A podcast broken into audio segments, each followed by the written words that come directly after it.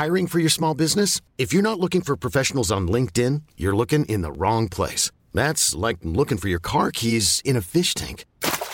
LinkedIn helps you hire professionals you can't find anywhere else, even those who aren't actively searching for a new job but might be open to the perfect role. In a given month, over 70% of LinkedIn users don't even visit other leading job sites. So start looking in the right place. With LinkedIn, you can hire professionals like a professional. Post your free job on linkedin.com slash achieve today.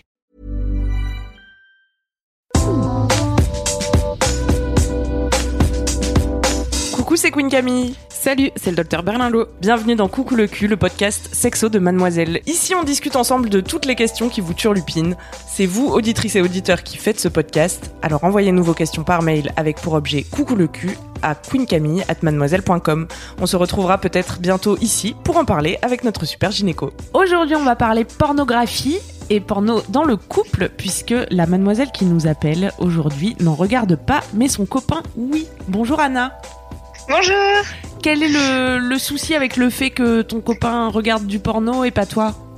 Euh, bah, en fait, euh, donc ça fait euh, un peu plus d'un an et demi qu'on est ensemble, et il y a six mois, notre relation est devenue une relation à distance parce qu'il a déménagé. Et avant, je m'étais pas vraiment préoccupée du, bah, du porno dans notre relation, et j'ai appris récemment qu'il en regardait vraiment beaucoup, très régulièrement, et ça m'a fait un peu bizarre que j'ai un peu du mal à m'y faire. Tu me disais dans ton mail que ça a créé un petit sentiment de jalousie chez toi. Bah, enfin, ça me met un peu mal à l'aise vu que justement, il voit euh, régulièrement des filles, euh, bah, euh, clairement très bien fichues, qui font tous les trucs que le mec peut demander. Et euh, alors que, mais on a une, une relation très saine tous les deux. Il m'a jamais demandé de faire des trucs un peu, un peu bizarres, un peu, un peu porno justement. Mais euh, ça me perturbe. Je me dis, euh, est-ce que c'est normal? Est-ce que, ouais, voilà. T'as- appris par, euh, par lui qu'il en regardait C'est lui qui t'a raconté? Euh, oui, en fait, on, bah, on s'appelle du coup euh, de temps en temps et on en discutait. Et, et moi, je, enfin, un peu naïvement, j'ai toujours cru qu'il se masturbait sur moi. Enfin, je, je m'étais jamais posé la question. Et en fait, euh, non, pas forcément et pas la majorité du temps. Et oui, il y a une certaine, un peu de ah d'accord, bon, bah ok. En plus, toi, c'est pas du tout dans tes habitudes. Non, vraiment pas. J'en ai regardé un petit peu quand j'ai commencé à avoir des relations, mais enfin, vraiment, ça me, enfin, ça me fait rien du tout. C'est pas du tout quelque chose qui me, qui me stimule. Mais lui, oui, apparemment. Oui, voilà. Comme beaucoup de gens finalement, je crois. Oui, je crois aussi. Mhm. Est-ce euh, est-ce un problème, docteur Berlingo Euh, non, je pense pas que ce soit un très gros problème, ça c'est sûr. Je, te- je trouve assez bien, c'est c'est lui qui t'en a parlé. Tu t'es pas, en plus c'est pas dans Euh, un bah- truc où il a honte, euh, où euh, il Non, est- non, non, non. vous en avez parlé de manière libre et toi ça te gêne un petit peu. Oui, voilà, c'est ça. Bah, Même, je lui ai dit, je lui ai dit, ah, bah, ça me fait un petit peu bizarre. Et il m'a dit, et tout de suite, il m'a dit, ah, mais si tu veux, j'arrête. Et moi, je lui ai dit, non, pas du tout. Enfin, c'est pas du tout ce que je te demande. C'est... voilà. Bon, ok, bon, donc niveau de communication, vous êtes plutôt plutôt bien. Donc on va se Oui. concentrer sur euh, sur le reste. Euh, je pense que déjà on peut peut-être aborder le fait de se comparer aux, aux filles du porno. Mhm. Oui. Est-ce que c'est vraiment une bonne idée? Non. Non, mais tu vois, de manière générale, enfin, c'est un peu, bah, c'est un peu la- le problème de la représentation des corps dans l'espace public, mais euh, tu vois, de manière générale, c'est comme quand tu regardes une pub, je sais pas, euh, pour H&M, je- ouais. Ouais, Pour une grande marque de distribution.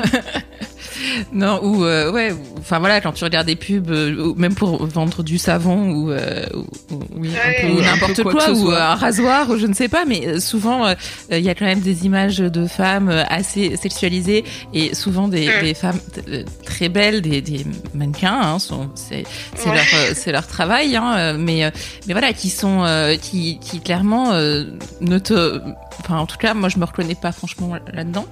Moi Non, plus, non parce qu'elles sont toujours des seins. Voilà, que ce soit les seins, les fesses, les jambes interminables, le 50 kilos pour 1m80, euh, la peau parfaite, euh, les cheveux bien coiffés, euh, cet air toujours très heureux. Bon, bref, euh, voilà, enfin, ça, ça n'a pas vocation, enfin, je pense qu'il faut quand même se, se souvenir que la pornographie n'a pas euh, vocation à représenter euh, la réalité de la même manière que les pubs en général. Après, on peut en parler, enfin, tu vois, on peut discuter du fond et est-ce que c'est bien ou pas, est-ce qu'il faudrait pas qu'il y ait plus de représentation de tous les corps dans l'espace Oui. public, etc. Oui, bien sûr. Sauf que là, c'est pas vraiment euh, le problème, euh, ton problème d'actualité là tout de suite. Euh, c'est que tu te compares à des filles qui enfin, euh, c'est incomparable. En fait, on s'en fout. Et, euh, et ton probablement ton copain, il fantasme sur elle à ce moment précis parce que il est euh, à ce moment-là dans cette intention de se masturber, de regarder du porno. Et mais je, je, je, enfin, dans ce que tu me racontes, il m'a pas l'air complètement pathologique et je pense qu'il non non non, il je peut pense que voilà vraiment. très bien faire la différence entre euh, un fantasme qui n'a pas vocation à être réalisé parce que tu vois quand tu c'est comme si tu t'endors avec des idées, enfin je sais pas en imaginant. Pas, on a tout le monde a fait ça, non S'endormir en imaginant euh, avoir des relations sexuelles avec genre Brad Pitt quand t'as 15 ans, tu vois. euh. Ouais, ouais j'ai fait ça, mais avec Johnny Depp. Ouais, ou Johnny Depp, c'est un bon exemple aussi. mais ça, C'est peu- devenu très problématique. Euh, tu vois, ça, ça a pas. Enfin, tu vois, tu sais très bien que c'est pas. euh, bon, voilà, c'est juste une aide, un support. Euh, et après, tu peux très bien faire la différence entre la vie réelle, euh, qui est euh, ta copine, euh, Ouais. Et, euh, et, que, ne pas empêcher que vos relations, elles soient très bien, qu'elles soient très bien comme elles, comme elles sont, euh, et qu'ils se disent pas, euh, oh mince, ma copine, elle fait pas ci, elle fait pas ça, elle a pas ce corps parfait. Mm. En plus, je sais même pas quand tu regardes du porno si tu fantasmes vraiment sur les personnes pas. qu'il y a dans le la vidéo. Quoi, je crois que c'est surtout un support d'excitation, mais même parfois tu peux regarder des trucs. Par exemple, des, des vidéos qui mettent en scène des pratiques que t'as même pas forcément envie de reproduire dans ta vie, tu vois, puisque c'était Ouais. aussi quelque chose qui te posait question. Euh, le porno est pas un mode d'emploi de, de comment faire l'amour de toute façon.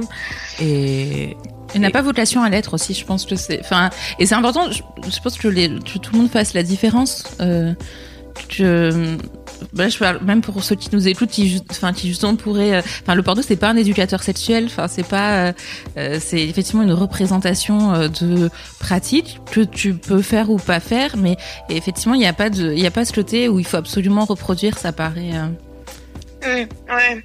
Et c'est pour ça que ça me faisait bizarre parce que justement il y a vraiment un décalage entre bah, justement nous nos relations qui sont bah, justement très, enfin on communique beaucoup, on parle, c'est très respectueux quoi et ça, enfin qui est un peu un peu violent, un peu euh, pas misogyne mais euh, enfin Bah, on n'a souvent, quand même. Ça peut l'être, hein. et, et, euh, et je me dis et ça me fait bizarre de me dire que à la fois nous ce qu'on fait et à la fois ça, ça peut, enfin les deux peuvent exciter. Et, enfin, il y a un décalage euh, assez fort quoi entre justement Mais ouais. Mais c'est pas grave qu'il y ait un décalage entre les fantasmes et, et la réalité. Et évidemment que les films porno ont l'air bien différents de, de ta vie sexuelle puisque ce sont des fictions en fait. Et évidemment que dans le porno, les gens communiquent pas puisqu'ils sont juste en train de suivre un scénario. Euh, à la base, ils, tu vois, ils ont pas de vraie relation entre eux. Ils ont pas une vraie envie de coucher ensemble au départ. Enfin, c'est des acteurs Mm. qui, qui, qui jouent un rôle. Et, euh, et je crois que c'est important de bien se rappeler que ça reste de la fiction, tout comme euh, euh, ma vie au bureau, elle ressemble pas euh, au diable s'habille en Prada, tu vois. C'est une bonne euh, comparaison. tu vois. Enfin, tu vois, la vie ne ressemble Non, pas à une, à comédie romantique. Ouais. Et, euh, Et puis ça- et la, la vie sexuelle ne ressemble pas au porno. Et puis ça peut être un exutoire aussi un peu, tu vois, comme euh, euh, les, les films d'horreur par exemple. Enfin, tu vois, genre, c'est ça fait super peur. Il y a des gens qui non, non, mais des gens qui adorent regarder des films d'horreur. Moi, je, je fais pas partie de ces personnes-là. Les gens qui adorent ça, ils, ils adoreraient pas qu'il leur arrive ça dans la réalité, tu vois. Il y a pas de Mm. côté où, enfin, mais c'est c'est un peu, enfin, c'est- tu peux aussi regarder ça comme un exutoire ou une, une catharsis, si on Mhm. employer des mots un peu jolis et littéraires. Oui, Mais je, vois euh, l'idée. euh, trouve que ça deviendrait problématique si ton mec te disait j'ai vu ça dans un film et il faut qu'on le fasse, tu vois. Et Ouais, que toi tu te retrouves euh, dans une position euh, bah, où t'as peut-être pas envie et, et où ça te met Mhm. la pression. Mais pour l'instant, euh, j'ai l'impression que lui il distingue bien le fantasme, la masturbation de votre vie à- à- ensemble à tous les deux. Euh, donc ça paraît pas problématique. Après, il y a la distance qui a peut-être euh, entraîné des changements dans votre vie sexuelle aussi. Ah bah ça c'est sûr, c'est enfin maintenant c'est bah vous en aviez déjà parlé dans justement un, épisode sur les relations à distance, mais c'est vrai qu'il y a une sorte maintenant de, de pression vu qu'on se voit très rarement, euh, genre une fois tous les deux mois.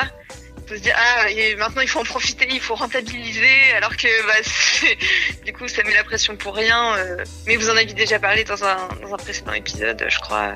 Ouais, mais c'est ça reste, ouais. c'est pas parce qu'on en a déjà parlé. Effectivement, ça reste super compliqué. hein. La relation à distance, se voir tous les deux mois. Vous voyez combien de temps tous les deux mois? Euh, environ, bah, ça va de 4 à une semaine. Ouais. 4 jours, une semaine. C'est sûr que ça change la donne sur Mhm. euh, la relation physique parce que du coup, même si vous continuez euh, à avoir euh, des relations, enfin, à vous parler, euh, j'imagine au téléphone, par message, etc., bah, de pas avoir la sensation physique euh, régulièrement, c'est sûr que c'est c'est un moment qui est difficile. C'est c'est ça, ça va rester comme ça ou? Bah, en fait, euh, bah, là, on est tous les deux en terminale et on espère pouvoir euh, bah, se retrouver l'année prochaine. Enfin, pouvoir prendre un appart tous les deux euh, l'année prochaine. Mais, mais bon, c'est Ouais, Ça paraît il y a plein de facteurs euh, incertains encore. euh, C'est peut-être cette distance aussi euh, qui, qui, qui fait que cette histoire de porno, elle te met d'autant plus la pression. Ouais, je pense, ça, ça, c'est sûr. ouais. Mais euh, est-ce que c'est ça reste quelque chose qui t'échappe? Enfin, tu comprends pas pourquoi. euh, en gros, Bah, pourquoi il fait ça ou Bah, je, je comprends en même temps, euh, enfin, je comprends qu'il se masturbe, mais c'est vrai que je comprends pas quel plaisir il trouve euh, là-dedans. J'en ai parlé à une amie qui en regarde, qui est une fille donc, et qui elle m'a dit que bah si, ça lui plaisait, c'est pas parce que c'est pas la réalité que, enfin, que ça lui plaît pas, mais c'est un rapport que moi je comprends pas, mais je vois que c'est pas. euh, Enfin, que ça arrive. Ouais, que ça arrive, c'est pas le anormal, seul, et- et Voilà, c'est ça. Enfin, Non, mais c'est sûr. Après, je pense que vraiment, ce- cette histoire de fantasme, enfin, je- tu vois, si ça te gêne, dis-lui que vous avez, enfin, comment dire, si ça te gêne, vous n'avez pas besoin d'en parler tous les deux non plus. Enfin, tu vois, le- la masturbation et le, le fantasme, c'est quand même un truc qui reste hyper personnel. Et tant qu'il te demande pas euh, de faire quelque chose de particulier qui pourrait te mettre mal à l'aise, enfin, tu vois, là, c'est une, une autre problématique. Mais tant que ça reste Mm. un truc qui est personnel pour lui, euh, que voilà, enfin, c'est une activité euh, solitaire, on va dire. Euh, ouais. tu vois, il y a ce côté aussi, on n'a pas besoin de connaître tous les, les recoins et les refonds de, de, de tout le monde, en fait. Enfin, tout le monde a un peu Mm, sa part de, d'imaginaire euh, qui, enfin, tu vois, il y a peut-être des fantasmes qu'il a, euh, qui sont complètement hypothétiques, hein, mais qui euh, le font euh, avoir une érection, qui le font se masturber et, et, et, et en fait, toi, ça te paraît euh, trop ou, enfin, je sais pas, enfin, tu vois, ça peut te choquer. Mm, Mais dans ce cas-là, n'en parlez pas. Enfin, tu vois, c'est pas la peine de vous mettre dans une situation où ça vous gênerait tous les deux. Il est pas euh, pathologique parce qu'il a des fantasmes qui sont un peu déviants entre guillemets. Oui. Si ça reste des fantasmes. Enfin, tu vois, je pense que vraiment, on n'a pas à juger. Enfin, il faut pas, il faut pas mettre du jugement là-dedans, euh, du jugement moral ou euh, surtout, Mm. enfin voilà, surtout quand il n'y a pas de de passage euh, à l'acte parce que après je te dis pas que tout est bon à faire et enfin tu vois bon, tu trouves des trucs sur internet qui sont quand même assez euh, terribles mais euh, tant que y a, entre euh, entre la pratique solitaire masturbatoire et euh, le, de- le fait de te demander d'avoir telle ou telle pratique qui te choque enfin, tu vois il y a un énorme euh, D'accord, ouais. Je pense que c'est important de se dire aussi que le porno c'est pas forcément euh, une béquille parce que tu l'exciterais pas assez dans son imagination, tu vois. complètement Ouais. Euh, c'est juste autre chose et un autre support et euh, ça veut pas forcément dire que ta, ta seule pensée euh, ne l'émoustille pas suffisamment et que du coup il doit aller chercher plus loin euh, dans le porno des choses pour l'exciter, tu vois. Euh, ça, ça permet aussi de bah, de pas se comparer du coup avec ce truc là qui est juste euh, un truc différent, tu vois. Ok. Et ce qui l'empêche euh, peut-être pas de penser à toi pendant qu'il se masturbe. Mais voilà, regarder du porno alors qu'on a une copine, euh, ça, ça c'est pas révélateur de, de quelque chose sur euh, ses sentiments, sur euh, la Ouais. relation que vous avez vous deux, tu vois. Non, je sais. Et puis même, enfin moi, quand pas quand je regarde vraiment, parce que je le fais quasiment pas, mais il y a des fois où je regarde des films. Enfin, il y a des trucs qui peuvent me plaire et bah j'ai pas pourtant l'impression de plus l'aimer ou que lui ne me plaît plus ou des trucs comme ça. Donc, enfin, je vois pas pourquoi lui ce serait comme ça si moi ça m'a jamais fait euh, cet effet-là, quoi. Ouais, je pense que le désir, il peut bien sûr euh, coexister en dehors euh, de la, enfin, parallèlement à la relation euh, amoureuse. Mm. Et puis même le nourrir. Enfin, tu vois, il y a aussi ce côté où par- parfois tu. Enfin, c'est pas. je vais essayer de l'exprimer de manière Même claire. le- tu veux dire le désir peut nourrir la relation amoureuse. Oui, voilà, c'est ça. Que, enfin, que lui, ça, d'avoir cette pratique-là euh, tout seul, ça peut aussi euh, nourrir un espèce de désir pour toi parce que du coup, ça le, enfin, ça te met dans une situation aussi particulière et lui, il peut être dans un état d'excitation euh, particulière du fait de ça et se répondre l'un l'autre, tu vois, sans que ce soit euh, euh, Mm. parasitant pour votre euh, relation. Je sais pas du tout si c'est clair. Moi, j'ai compris. je, je, je pense que j'ai compris. Est-ce que ça t'a rassuré, Anna?